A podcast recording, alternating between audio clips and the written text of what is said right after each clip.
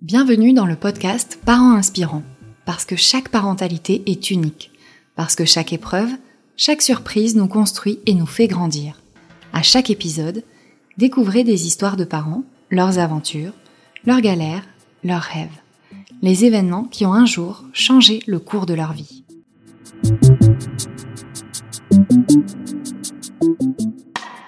Même si, en France, un bébé naît prématuré toutes les 8 minutes, aucun parent ne peut être réellement préparé à l'épreuve de la prématurité.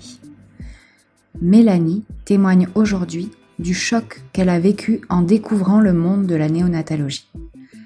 Une rencontre avec bébé loin d'être celle imaginée, la culpabilité, mais aussi l'épuisement. Elle nous raconte son histoire. Donc euh, je m'appelle Mélanie, euh, je suis professeure, j'ai 32 ans. Je suis maman d'une petite ambre depuis le 15 mars 2021. Euh, je suis originaire du Nord, pas du tout de la région du Sud, donc j'ai pas beaucoup de famille ici et je suis venue pour suivre mon mari qui est marin. Je suis avec mon mari depuis euh, maintenant un certain temps et euh, on n'était pas pressés, on s'est rencontrés assez jeunes, donc on a profité.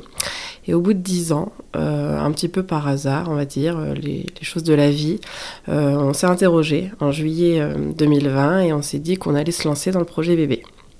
En étant pas pressé, on s'est dit on laisse venir et ça viendra ou pas. Et surprise, deux semaines après, je me réveille avec la nausée. C'était pas encore mes règles, je devais les avoir deux, trois jours après. effectivement, euh, directement, euh, je pense à faire un test. Test positif. État de sidération. 4 heures du matin dans mes toilettes. Et euh, en y repensant, je me dis que ça annonçait déjà la couleur, puisque effectivement l'état de choc et la rapidité, c'est ce qui caractérise ma grossesse et ma fille.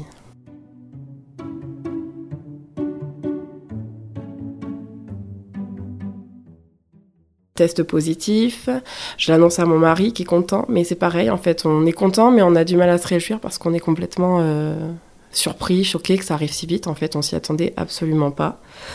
Mais bon, on le prend, voilà, ça se passe, euh, on est content, on fait de ça tranquillement et euh, on se dit en fait qu'on va le garder pour nous le premier trimestre.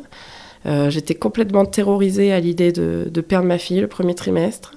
Euh, souvenir euh, d'une gynéco qui m'avait fait une remarque en me disant avec mon poids, euh, si un jour je tombais enceinte, j'aurais de la chance. Et si j'arrivais à le garder le premier trimestre, ce serait un miracle.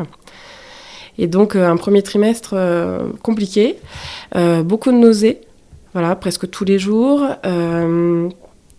la peur d'en parler, enfin, c'était assez compliqué. Voilà, j'étais pas bien, j'osais pas en parler, j'arrivais pas trop à le dire à, à, beaucoup de monde, et effectivement, voilà, un premier trimestre compliqué. Euh, finalement, bon, le premier trimestre se passe, les nausées s'espacent.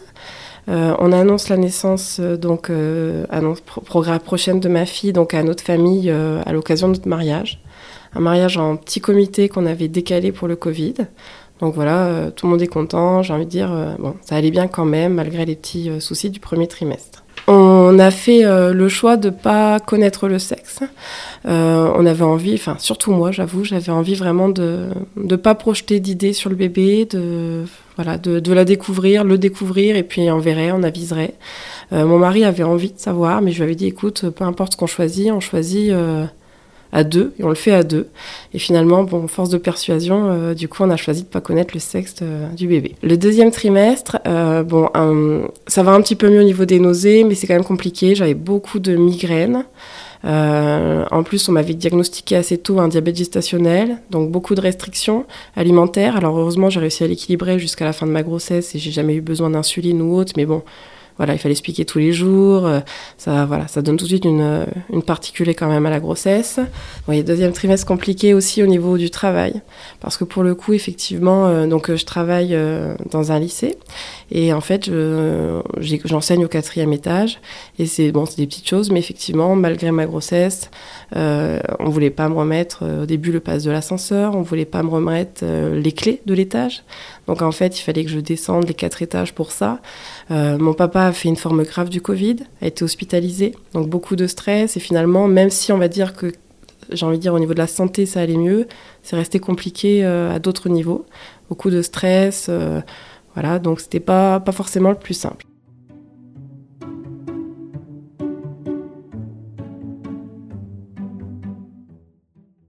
Troisième trimestre, ben, finalement, qui a tout de suite pris une tournure, pareil, compliquée, puisque à l'échographie donc du troisième trimestre, alors que j'étais donc chez une sage-femme échographiste, bon, je vois en fait qu'elle me dit ça va, vous êtes vous sentez bien, bon Bon, j'ai oui, ça va, ça va. Et en fait, euh, à la fin, elle me dit, écoutez, euh, je vais quand même euh, mesurer votre col. La sage-femme qui vous a prescrit l'échographie a dû oublier, je vais le faire quand même.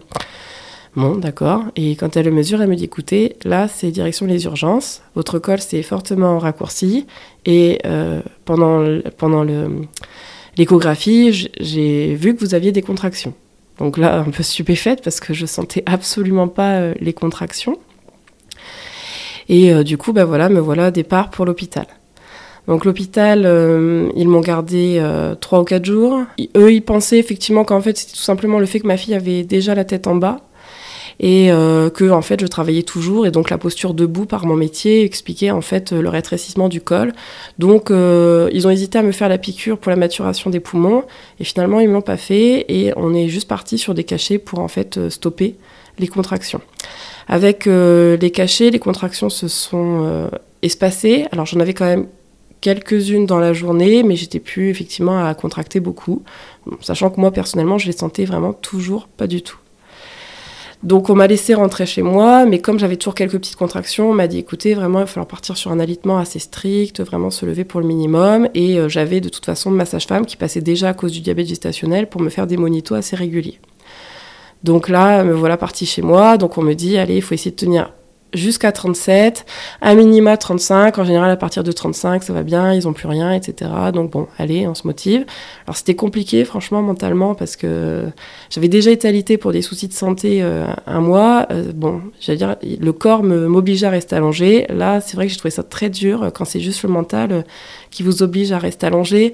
J'étais déçue parce que j'adorais mes élèves, mes classes, et donc c'est pareil, j'avais pas pu leur dire au revoir. Bon, ils m'avaient fait un petit cadeau avant de partir, mes terminales, mais voilà, c'était voilà, je suis partie déjà un peu sur les chapeaux de roue. Et puis, ben, en fait, euh, déçue aussi parce que je n'avais pas eu le temps de préparer la chambre. Je devais la faire, en fait, les vacances qui arrivaient. Donc, euh, tout de suite, un peu branle-bas de combat. On l'avait pas du tout venir. Mon mari avait pas pu être là en plus pour l'échographie T3. Il était pris par le travail. Et donc, euh, voilà, on part directement un petit peu dans, dans la catastrophe. Bon, finalement, j'arrive à rester allongée. Voilà, quelques semaines se passent. J'atteins les 35, donc super contente. Euh, et, en fait, c'est à partir de 35 plus 6 que, tout change. Euh, alors après, sur ma grossesse, quand même, c'est vrai qu'elle était compliquée, mais j'en garde pas que du négatif. J'avoue que j'avais quand même trouvé ça extraordinaire de porter la vie.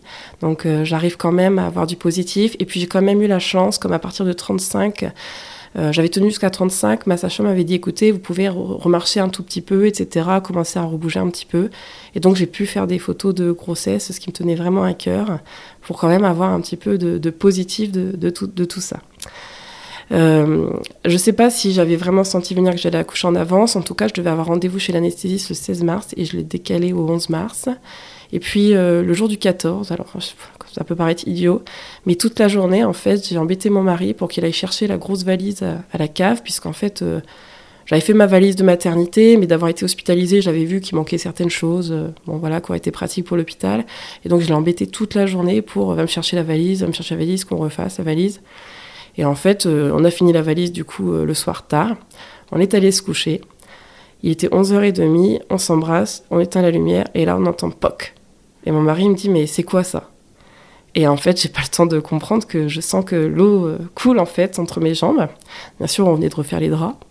Donc euh, voilà, donc euh, c'est tout. bon, je me dis bon, ben, j'ai rompu la poche des eaux, il y a pas de doute. Mon mari commence à me dire allez, allez, on va y aller, on va y aller, on va y aller. Mais moi, en fait, pas du tout ayant conscience vraiment que j'allais accoucher. Je lui dis mais non, la sage-femme m'a dit que que quand ça se lançait, ça mettait du temps, donc on n'est pas pressé, enfin, t'excites pas, voilà, on a le temps, donc euh, je vais prendre une douche, voilà, je me rhabille, là, ça, enfin, ça me recoule à nouveau, donc je retourne sous la douche, voilà, vraiment. Euh, mais lui, voilà, il me dit on y va, on y va. Bon, voyant qu'il est comme ça, je me dis on va pas chercher parce que il va m'énerver, donc on y va directement. Et effectivement, euh, en fait, quand on part, moi persuadée, en fait, je me suis dit, en fait, je vais, en gros, je vais rester à l'hôpital et j'avais juste l'impression voilà, qu'on allait me garder encore pour tenir un peu et pas du tout. Et en fait, au fur et à mesure, là, je commence à ressentir mes premières contractions juste avant de partir. Dans la voiture, en fait, je suis surprise parce que la deuxième contraction, elle est euh, assez rapprochée. Et là, en fait, je me suis m'être dit, euh, mais enfin, j'ai pas le temps de récupérer. La sage-femme nous avait dit que c'était progressif. Euh. Enfin, voilà, je commence à me dire, c'est vraiment bizarre. J'ai ça va vite en fait, j'avais pas du tout venir, mais je suis encore pas du tout, j'ai pas du tout conscience que je vais accoucher. Je dis à mon mari, bon, peut-être au plus tôt dans deux jours, enfin voilà, pas du tout, pas du tout dans le et puis finalement, donc euh, on arrive à la maternité. Bon ben voilà, le temps euh, finalement de, tout préparer, d'y arriver, etc. On arrive, donc il est minuit 30.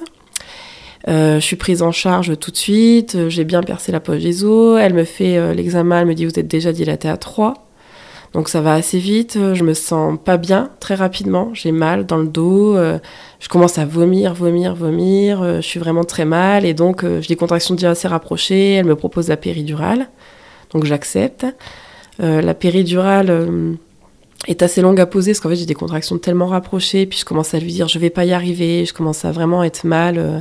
bon plus tard je sais que j'aurais je, saurais que j'étais dans la phase de, justement où on commence à, paniquer absolument et donc bon j'ai eu de la chance quand même de tomber sur une sage-femme une élève sage-femme qui était là et malgré le Covid parce qu'on était en pleine période Covid qui en fait donc j'avais plus de masque parce que j'avais vomi et en fait elle s'est collée à moi Vraiment, elle m'a dit regardez-moi dans les yeux. Elle était vraiment, euh, voilà, on était tête à tête, euh, vraiment pour le coup collés.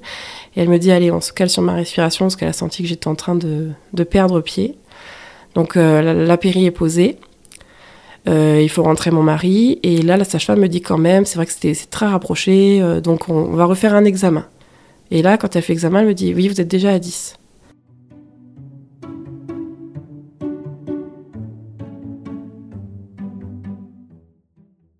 Donc elle me dit, bon écoutez, euh, on va laisser le temps que la péri agisse, que vous puissiez vous reposer, on va laisser le bébé descendre euh, tranquillement et je reviens d'ici une heure maximum.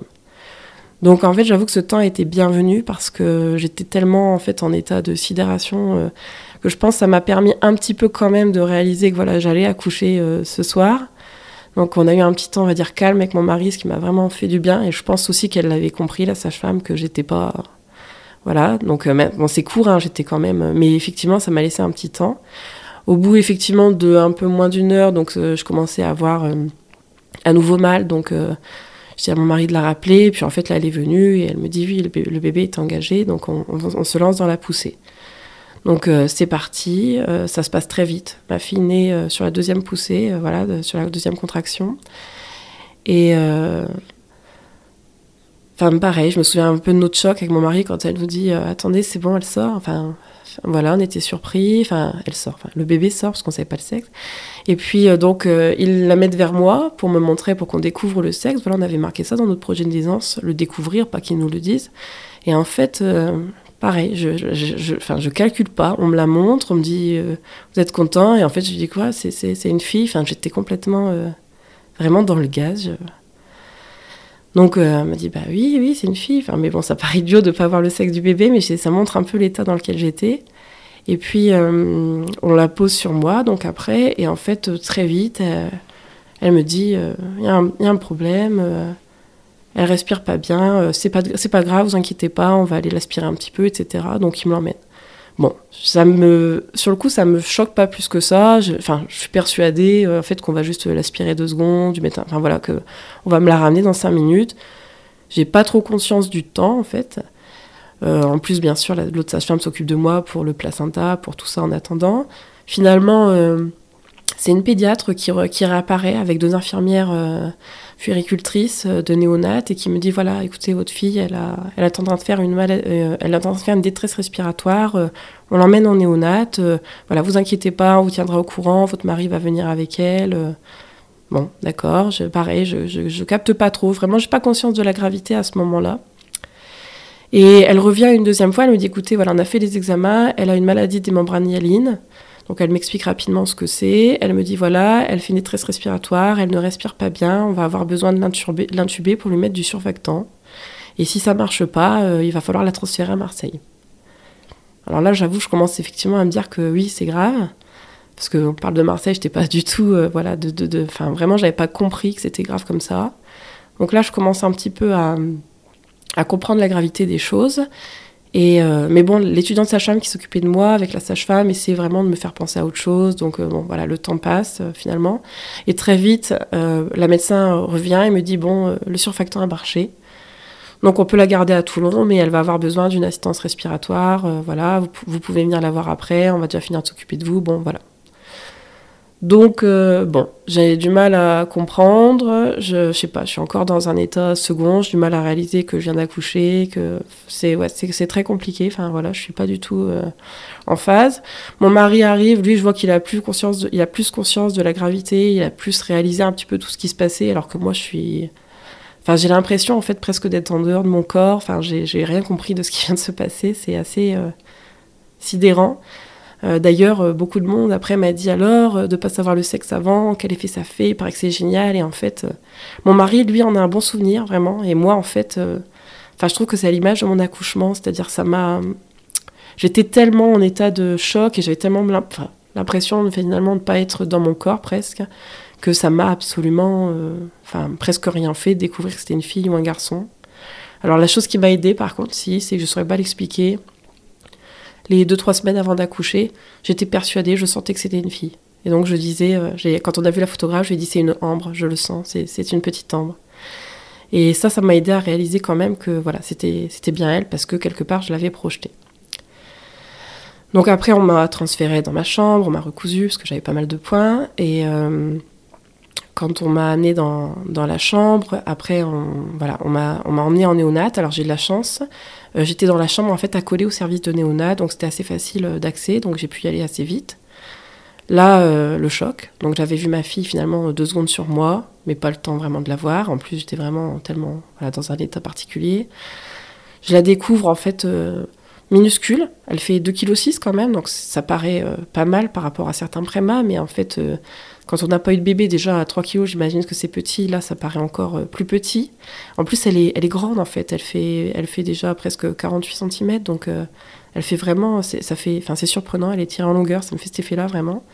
Elle est couverte d'électrodes, de câbles. Elle a un cathéter sur la main. Et comme ils sont tout petits, en fait, ils emballent complètement la main. Elle a un énorme euh, masque à oxygène. Et pour qu'il tienne, en fait, il y a une espèce de casque. Donc en fait, je la découvre, mais je la découvre pas parce qu'en fait, on, on voit pas son visage vraiment. Voilà, donc c'est un peu euh, choquant. En plus, elle est en, soins intensifs, en néonate. Donc il y a presque pas de luminosité pour les bébés prématurés. Donc ça, bon, après, je saurais pourquoi, on me l'explique. Mais sur le coup, c'est voilà, une ambiance très particulière. Il y a beaucoup, beaucoup de câbles, beaucoup de bruit. Alors là, je découvre effectivement qu'en néonate, euh, en fait, il y a énormément de sonneries puisque les bébés sont branchés. Il y a en fait tous les sons euh, pour eux, les alarmes pour eux mais aussi toutes les alarmes de tout le service en fait, pour qu'en cas de soin, en fait, les infirmières puissent euh, intervenir pour les autres bébés. Et donc effectivement, on rentre tout de suite dans un monde euh, très particulier, très bruyant, avec un personnel par contre extraordinaire, qui est vraiment là, qui essaie vraiment de m'expliquer, et voilà. Donc euh, quand même, c'était assez singulier comme expérience.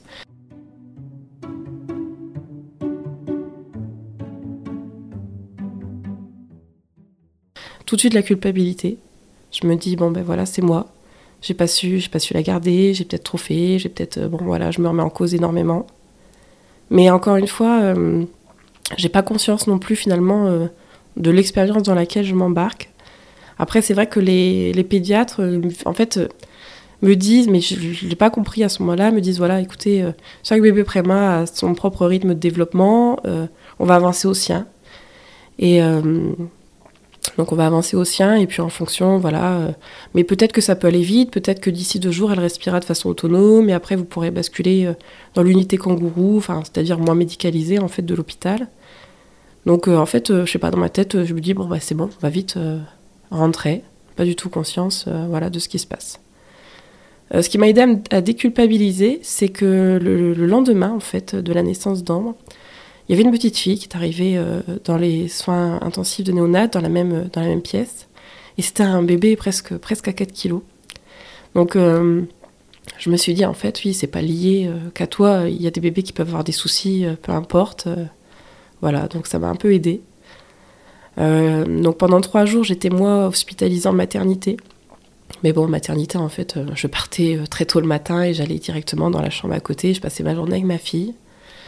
Alors c'est vrai que En y repensant, on se met tout de suite en fait en mode guerrière, c'est-à-dire tout de suite c'était que ma fille. Je me suis vraiment un peu négligée, j'avais une très grosse déchirure. Et puis ça c'était dur aussi parce que du coup dans les soins intensifs on n'a qu'un fauteuil. Donc euh, j'avais 10 points. 10 points et passer les journées assis, c'était compliqué. En plus, euh, la seule chose que je pouvais faire avec ma fille, c'était du pot à pot. Donc très vite, ça, ils nous l'ont proposé. Mais comme c'est des petits bébés préma qui sont, voilà, c'est compliqué, lorsqu'on les déplace, en fait, c'est pour longtemps. Donc ça voulait dire, en fait, euh, bah, c'est bien pas nous, enfin au début, on peut pas, c'est eux qui les mettent sur nous, etc. Et c'est vraiment pour plusieurs heures. Donc ça, c'est pareil. Donc bon, je l'ai fait, hein, et je regrette pas, mais c'était dur, voilà, physiquement, j'avais mal, c'était compliqué, on est dans le fauteuil, on manque d'intimité. Il n'y avait pas assez de fauteuil, en fait, puisqu'on était finalement quatre parents dans la pièce. Donc c'était quand même déjà euh, singulier comme expérience.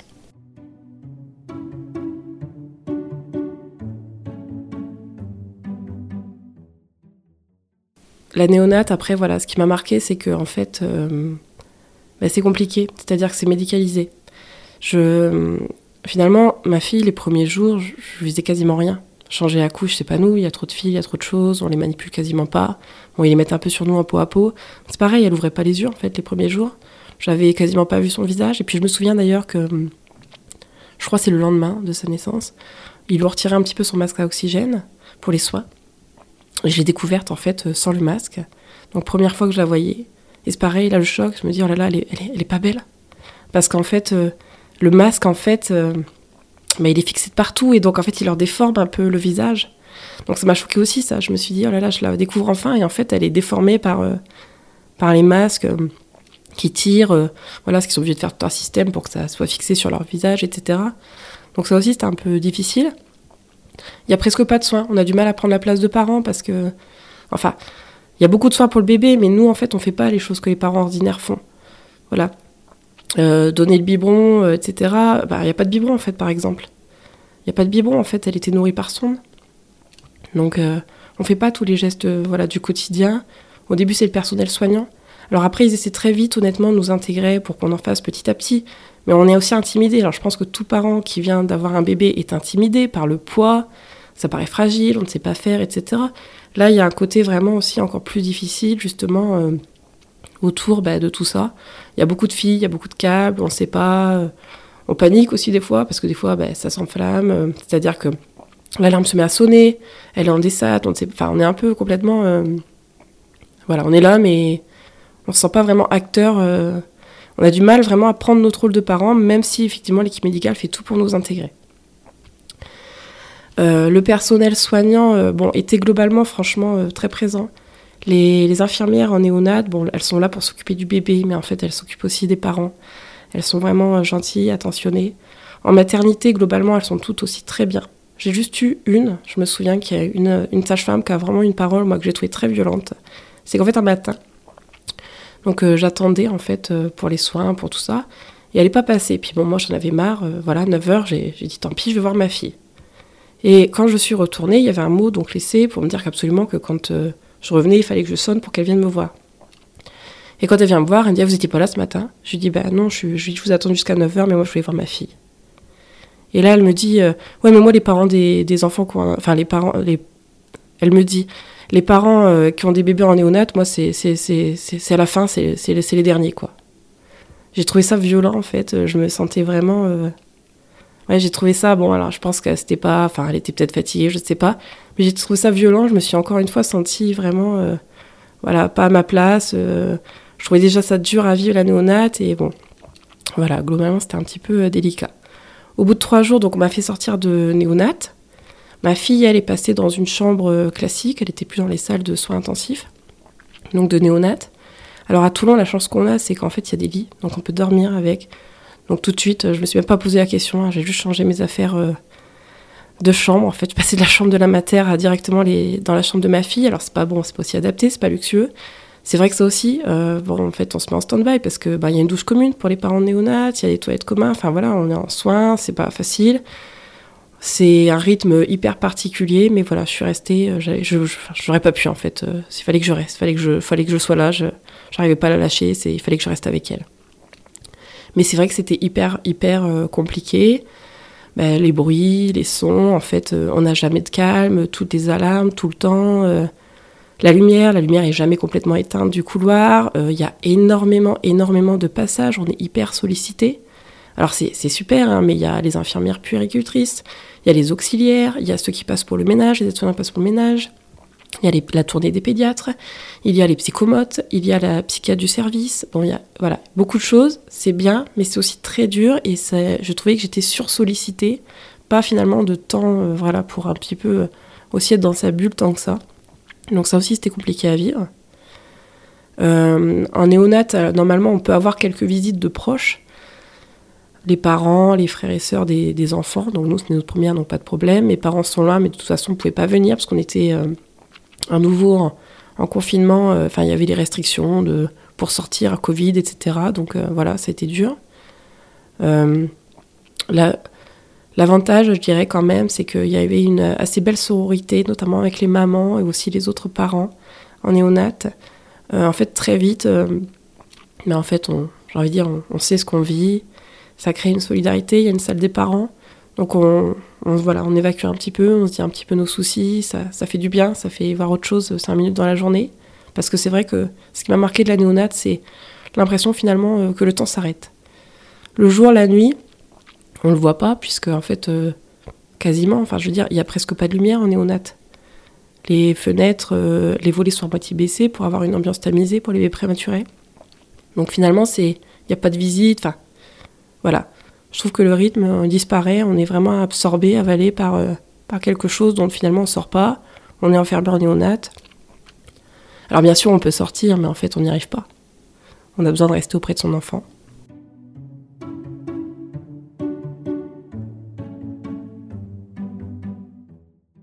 Alors mon mari il venait quasiment, euh, quasiment tout le temps en fait, hein, vraiment. Euh, le seul truc c'est qu'en fait bah, il a eu c'était quoi, trois jours euh, de congé euh, paternité, enfin tout de suite la congé naissance. En fait, il avait son congé paternité, mais le problème c'est que là, il est dans l'armée et l'armée ne reconnaissait pas encore le congé euh, supplémentaire d'hospitalisation. Donc en fait, il a dû poser quelques jours de congé il a voilà, il a essayé de, j'ai envie de dire de bidouiller euh, voilà pour venir. Euh, c'était compliqué. Il, était très présent, mais effectivement, bon, bah, il pouvait pas être là euh, tout le temps. Et puis en plus, c'est vrai que la famille en fait se rend pas forcément compte et les amis au sens large. Hein.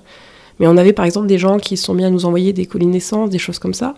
Donc c'est super, mais en fait, on était déjà absorbé par la néonate et finalement, il fallait courir à la poste, courir au relais colis. C'était compliqué aussi, voilà, à gérer. Voilà, c'était, il était là, il venait tous les jours, on se relayait, euh, il la prenait en peau à peau en général quand il arrivait directement pour aussi que je puisse essayer de dormir parce que finalement euh, on a des nuits entrecoupées parce qu'en plus bah, on commence à donner le biberon.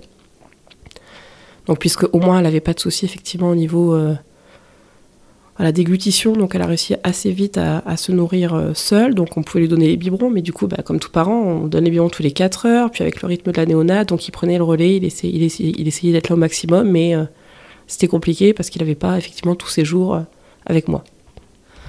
Donc après, voilà, les... je dirais que ce qui a été difficile aussi à vivre en néonate, c'était du côté de la famille et des proches, c'est-à-dire que alors, mes parents, ma sœur étaient super, etc. Mais il y en a certains, alors c'est au contraire, je dirais c'est de la bienveillance, mais qui en fait me sursollicitaient, m'envoyaient des messages tout le temps, alors, alors, et qu'est-ce qui se passe, et où ça en est, etc. Et en fait, euh, j'avais pas le temps. Voilà, j'étais tellement concentrée sur ma fille, bloquée aussi parce que quand on fait du pot à pot, ben on bouge pas. Donc c'était dur en fait. Enfin voilà, j'ai fini un moment, j'ai un moment j'ai dit stop quoi, à certains. Alors ça peut paraître violent, mais en fait, euh, c'était pas ma priorité de leur répondre, j'étais dans autre chose, j'étais déjà sursollicitée. Il y en a qui m'ont beaucoup sollicité pour avoir des photos aussi, mais ils comprenaient pas qu'en fait pour moi c'était pas possible, j'avais pas envie d'envoyer ces photos de ma fille, que je trouvais violente en elle-même. Elle était pas, pas très belle, elle était couverte de câbles, d'électrodes, etc. Et je voulais pas que finalement les gens euh, voient cette image, euh, voilà. Je voulais qu'elle soit belle, envoyer une belle photo comme, comme tout le monde en fait. Une belle première photo et pas une photo avec un bébé rempli de câbles. Donc la seule personne à qui envoyé des, photos, c'est ma mère et ma soeur, quasiment.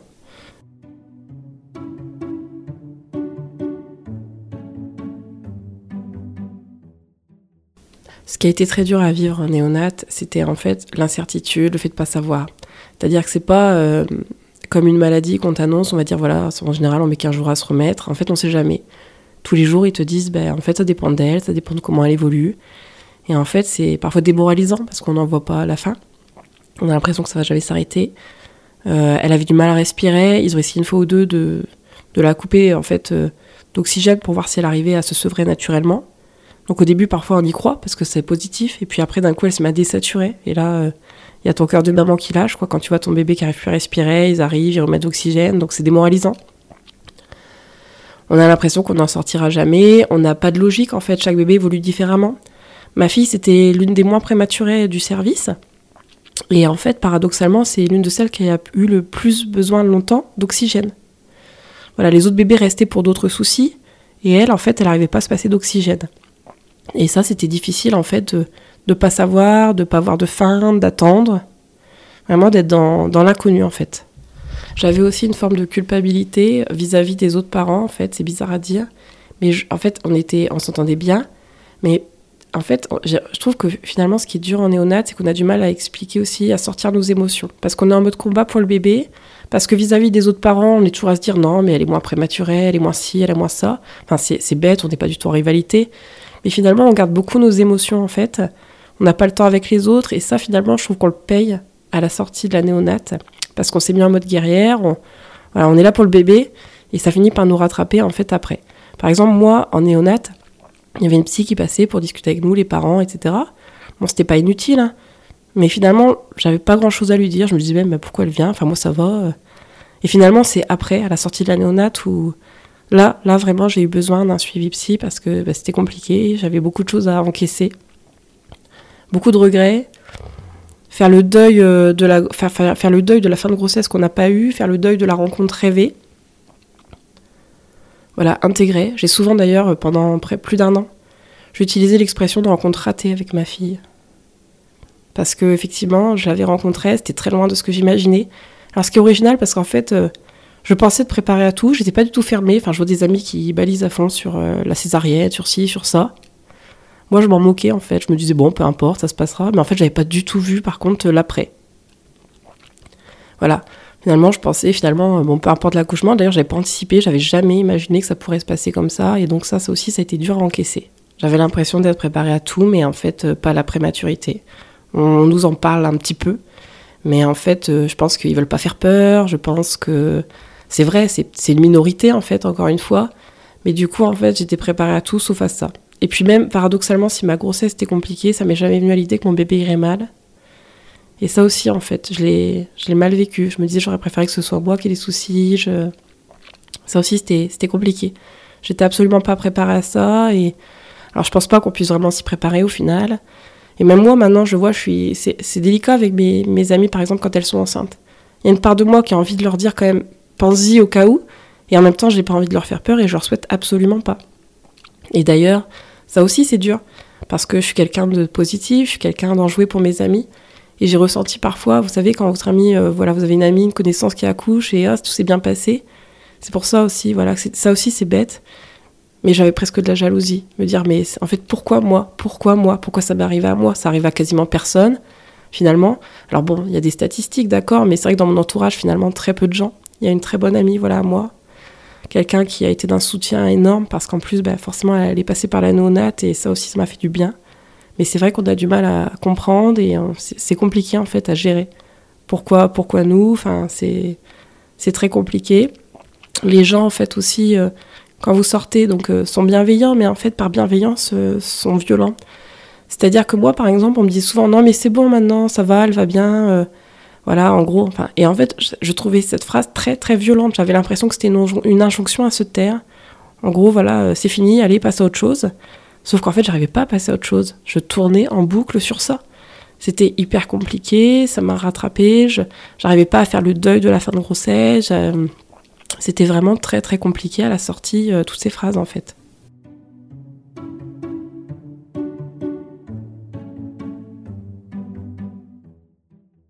Ben, après, en fait, euh, presque deux semaines et demie, donc euh, elle a réussi en fait à quitter l'oxygène.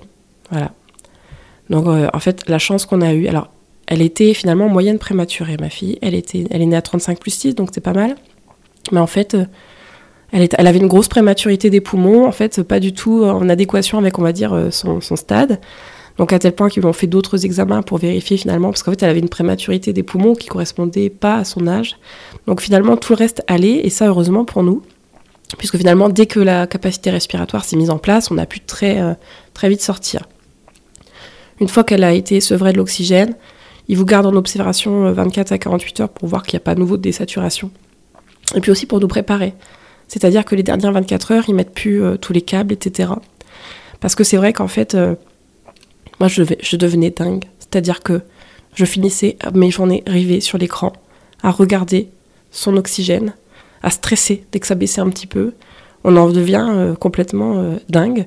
Et je pense qu'en fait, euh, enfin, je pense qu'il nous prépare aussi à la sortie parce qu'ils sentent bien qu'on est dans un état où, en fait, on, a été hyper entouré, hyper médicalisé, on est passé en mode survie, enfin vraiment à, des instincts euh, voilà protecteurs autour de notre fille. en fait, je pense qu'effectivement, rentrer comme ça, c'est dur. Déjà 24 heures, moi, c'était dur. Hein.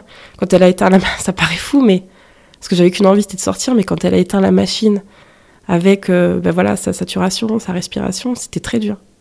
J'avais l'impression de perdre le contrôle. Et je me disais, purée, si elle, si elle fait à nouveau une désaturation, on va pas le voir. Enfin, j'étais complètement en panique. Donc ça a été euh, compliqué. Donc le retour à la maison, bah, mais un bonheur immense parce que, bah, en fait, c'est très dur la néonate. Vraiment, je trouve ça très dur. J'avais besoin de retourner chez moi, j'avais besoin de retrouver mes, mes repères, retrouver bah, du confort, ma douche, mon lit, un vrai lit, d'avoir euh, du, noir, euh, plus toutes ces alarmes. Voilà la nuit, et en même temps, euh, j'étais en état d'hyper-vigilance. Moi qui suis pas quelqu'un de nature stressée, en général, voilà, je suis plutôt à la cool et je n'étais pas plus angoissée que ça sur, euh, sur l'avenir. Là, j'étais en état d'hyper-vigilance. Je surveillais vraiment sa respiration. Je, j'avais une trouille bleue, elle dormait à côté de moi, elle était toujours sur moi. Voilà, j'étais beaucoup en écharpe. j'étais en état d'hyper-vigilance constante. C'était vraiment euh, dur. J'avais du mal. Vraiment, j'avais peur. Je me disais s'il se passe un truc, est-ce qu'elle va. J'arrêtais pas de me poser des questions. Est-ce qu'elle va avoir des séquelles? Est-ce qu'elle a du retard? Et enfin, c'était vraiment compliqué, compliqué. L'après m'a mis dans un état. Euh, de stress, de voilà. Moi qui ne suis pas comme ça, là pour le coup, j'étais vraiment euh, très très très inquiète. Donc il a vraiment fallu que je prenne sur moi pour réussir à dépasser ça, grâce aussi au soutien et puis aussi grâce en fait à un petit suivi en fait de néonate. Donc suivi bien sûr, il y a le suivi pédiatre habituel. Et puis bah elle a été suivie euh, donc euh, par une psychomote euh, les premiers mois de sa vie aussi, en lien avec le service de néonat. Elle était revue par le service de néonat. Et ça aussi, ça m'aidait en fait, ça me, ça me réconfortait en fait quand on me disait mais non, vous voyez, elle a presque plus de retard. Et effectivement, la psychomote, elle l'a suivie jusqu'à la fin de l'été. Puis en fin d'été, elle m'a dit écoutez, maintenant pour moi, elle est, elle est dans son âge en fait, il n'y a plus de retard de croissance. Donc à la fois j'étais contente, pareil, ça fait du bien parce qu'on est tellement dans le hyper médicalisé aussi qu'il arrive un moment on sature de tous les rendez-vous médicaux. Mais en même temps, ça m'a fait peur aussi de sauter dans le grand vide et me dire mais s'il y a un nouveau retard, s'il y a un nouveau problème, il n'y a plus personne qui va. Enfin voilà, donc un petit peu euh, compliqué. Puis quand l'hiver est arrivé, bah, j'étais stressée comme tout, euh, la bronchiolite, etc., avec sa fragilité pulmonaire. On m'avait dit attention, ça, peut être grave, etc. Donc c'est vrai que c'était compliqué et ça m'a mis euh, dans un état de stress quand même, euh, d'inquiétude très rapide avec elle, que j'essaie encore aujourd'hui de... Voilà, qui s'est estompé, mais pas complètement. Je reconnais que je... J'ai vite peur, en fait. Pourtant, pourtant, maintenant, elle est plus du tout en, retard. Au contraire, elle est même euh, au sommet de la courbe de croissance. Voilà, c'est une petite fille qui est tombée à, à 2,3 kg, euh, donc un déodate. Et puis aujourd'hui, maintenant, elle est au sommet de la courbe de croissance en taille, en hauteur. Elle est très grande pour son âge. Elle a aucun retard. Elle a marché finalement assez vite, euh, comme les autres, j'ai envie de dire. Vers 13 mois, elle marchait déjà, donc pas de retard. Euh, mais ouais, ça a été dur de, lâcher en fait euh, sur tout ça.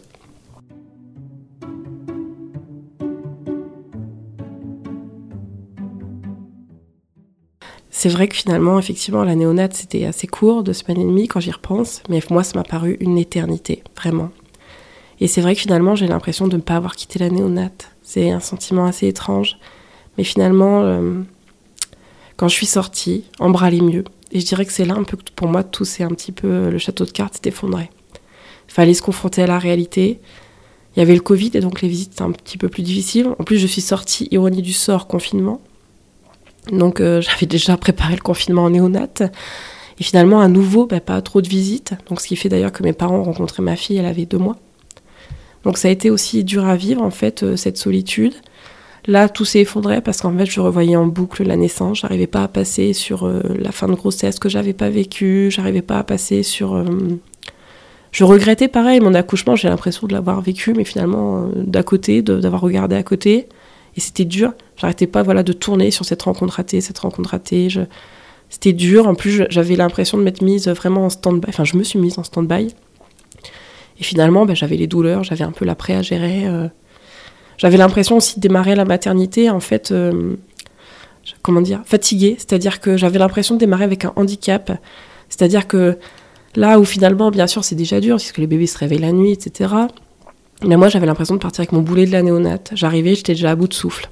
Parce que même si mon mari était là, ben, en fait, j'avais très, très, très peu dormi en néonate. Je faisais tous les biberons parce que ben, pouvait pas rester la nuit. Enfin, il aurait pu, hein, ils peuvent s'adapter en néonate, mais Là, pour le coup, comme il travaillait certaines matinées, etc., donc c'était pas possible. Et en fait, euh, j'étais déjà finalement sortie néonate, euh, j'avais fait trois semaines de nuit, très peu dormir, puisque pareil, le matin, enfin, j'allais dire, je m'endormissais entre guillemets vers euh, minuit, après le dernier biberon du soir. À 6 heures, j'étais, j'allais vite à la salle de bain commune pour me préparer. Puis il y avait les, les biberons entre temps, enfin, je dormais quasiment pas en fait. Et donc, j'ai vraiment aussi eu l'impression voilà, de démarrer très très très fatiguée de l'accouchement, de, de, la néonate, et puis vraiment euh, épuisée moralement. C'était dur, voilà, j'avais du mal à me remettre de tout ça. Euh. Enfin, je pense que toutes les mères euh, qui viennent d'accoucher tournent un peu sur, dans leur bulle de naissance, l'accouchement. Moi, j'y tournais, mais dans le sens négatif. Je passais à côté de tout. tout de suite aussi, par exemple, ça interrogeait mon rapport au deuxième enfant. Il y a une part de moi qui s'est dit, mais plus jamais, plus jamais plus jamais. C'était trop dur, c'était trop violent, la grossesse était compliquée. Je peux pas, mon cœur ne tiendra pas à revivre une naissance comme ça. C'est, voilà.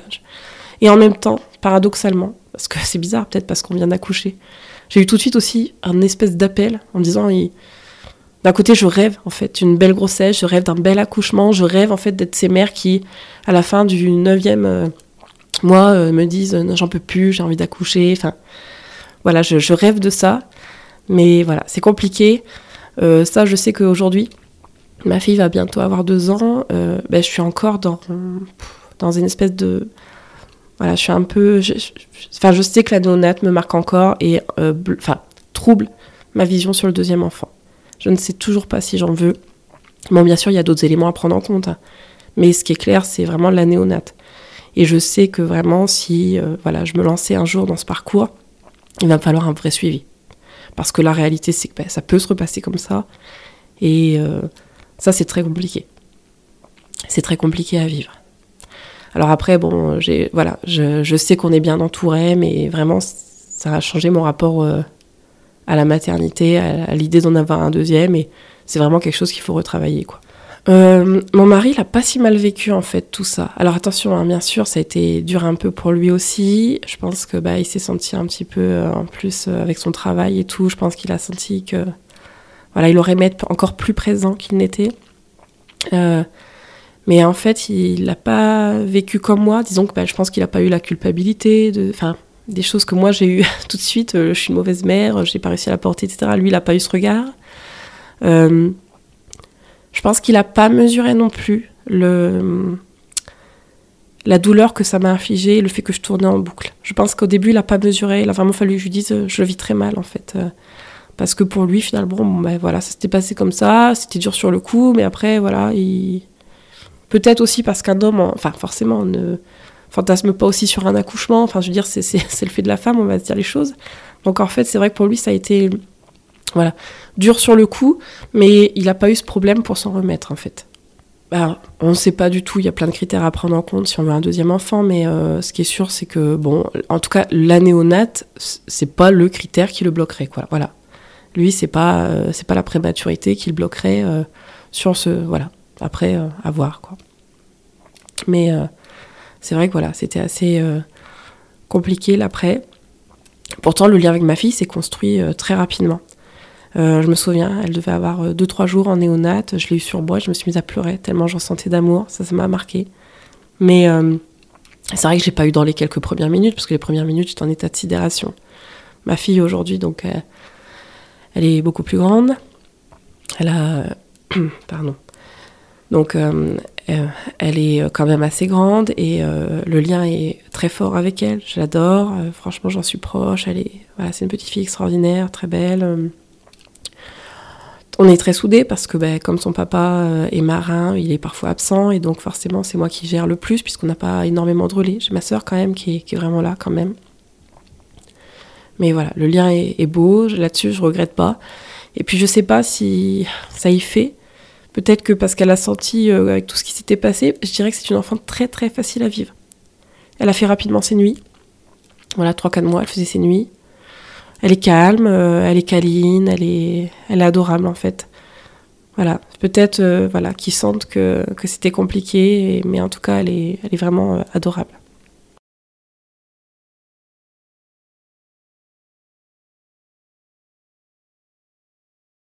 Si j'ai un message à faire passer aux parents qui ont vécu un petit peu une expérience plus ou moins similaire, la néonate ou ce genre de choses, j'ai envie de leur dire de, déjà qu'on en voit le bout. Voilà, quand on est euh, dedans, on est sollicité, on a l'impression que ça ne finira euh, jamais. On est dans une dynamique euh, prenante, assez incroyable. Et en fait, j'ai envie de leur dire que, si, on finit par en voir le bout. Un jour, le bébé, sort de la néonate. Voilà, que c'est dur, qu'il faut quand même s'écouter parce qu'on s'oublie beaucoup en néonate et on finit beaucoup par en payer les pots cassés j'ai gardé, contact avec quelques mamans de la néonate et je sais que je suis pas la seule à avoir eu un peu ce contre-coup très difficile. Donc j'ai envie de leur dire voilà, courage, c'est dur, mais en fait, euh, il y a une fin. Il y a une fin à la néonate. Et il y a un après, et cet après, il est très beau. Voilà, il peut être magnifique et il y a beaucoup d'amour. Voilà. Donc j'ai envie de dire finalement, euh, voilà, il faut se concentrer sur euh, le futur. C'est dur, il faut penser à soi, il faut pas s'oublier sur le coup. Moi, je me suis vraiment oubliée. Enfin, voilà, j'avais quand même accouché, j'avais quand même pas mal de choses et il faut quand même pas s'oublier. Il faut pas hésiter aussi à se faire suivre parce que je pense que c'est dur et que ben, on n'est pas tous prêts et, qu'on sait pas, enfin, qu'on a besoin. Que après, c'est vrai que c'est moi, ça m'a beaucoup aidé de parler avec des gens qui l'ont vécu. Voilà, moi, j'ai une amie qui est passée par la néonate et ça a été euh, ma bulle d'oxygène, vraiment que la famille, c'est vrai que parfois c'est dur, ils nous sursollicitent, mais que ça fait du bien aussi. Voilà, d'ailleurs, euh, si je pouvais faire passer un message aux proches des gens en néonate, c'est voilà, euh, essayer d'être là, de ne pas être trop là, parce que en fait, euh, c'est compliqué. Parfois, le fait que finalement une seule personne fasse le relais, c'est beaucoup. mais soyez là quand même. Moi, j'ai mal vécu aussi ceux qui, peut-être, justement, pour pas me sursolliciter, ne m'écrivaient pas, mais ça aussi, je l'ai mal vécu, c'est paradoxal. Mais voilà, il faut essayer d'être là.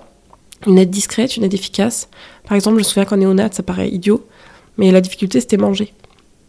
Parce qu'on a la salle commune, etc. Mais on n'est pas patient, en fait. C'est l'enfant qui est patient. Et donc, bon, manger à la cafette euh, de voilà la cafétéria de, l'hôpital bon c'est pas terrible manger tous les jours etc on est en postpartum et tout ça et euh, voilà moi par exemple j'aurais aimé qu'on vienne m'apporter des petits plats enfin c'est bête mais c'est hyper important des choses en fait qui réconfortent comme ça. J'aurais aimé aussi qu'on prenne un petit peu le relais, par exemple pour les colis, pour des choses comme ça. Bon, c'est pas toujours simple, hein, mais voilà. Je pense qu'en fait, il faut essayer d'être là et et puis en fait, voilà, d'être présent et voilà, de pas hésiter parce que vraiment, on n'ose pas. Enfin, moi, je sais que voilà, j'en veux pas aux gens, j'ai pas osé demander, mais en fait, euh, j'aurais dû demander. Et ça aussi, voilà, il faut essayer de demander et puis il faut essayer que la famille essaie en fait euh, à sa façon d'être présente en fait. Voilà, une présence différente d'un accouchement ordinaire, mais euh, quand même une présence. Et puis après, euh, quand même, j'ai envie de dire euh, aussi dans le positif, on fait des belles rencontres. Moi, j'ai fait des belles rencontres à l'hôpital avec les autres parents. J'ai fait des belles rencontres avec du personnel médical extraordinaire.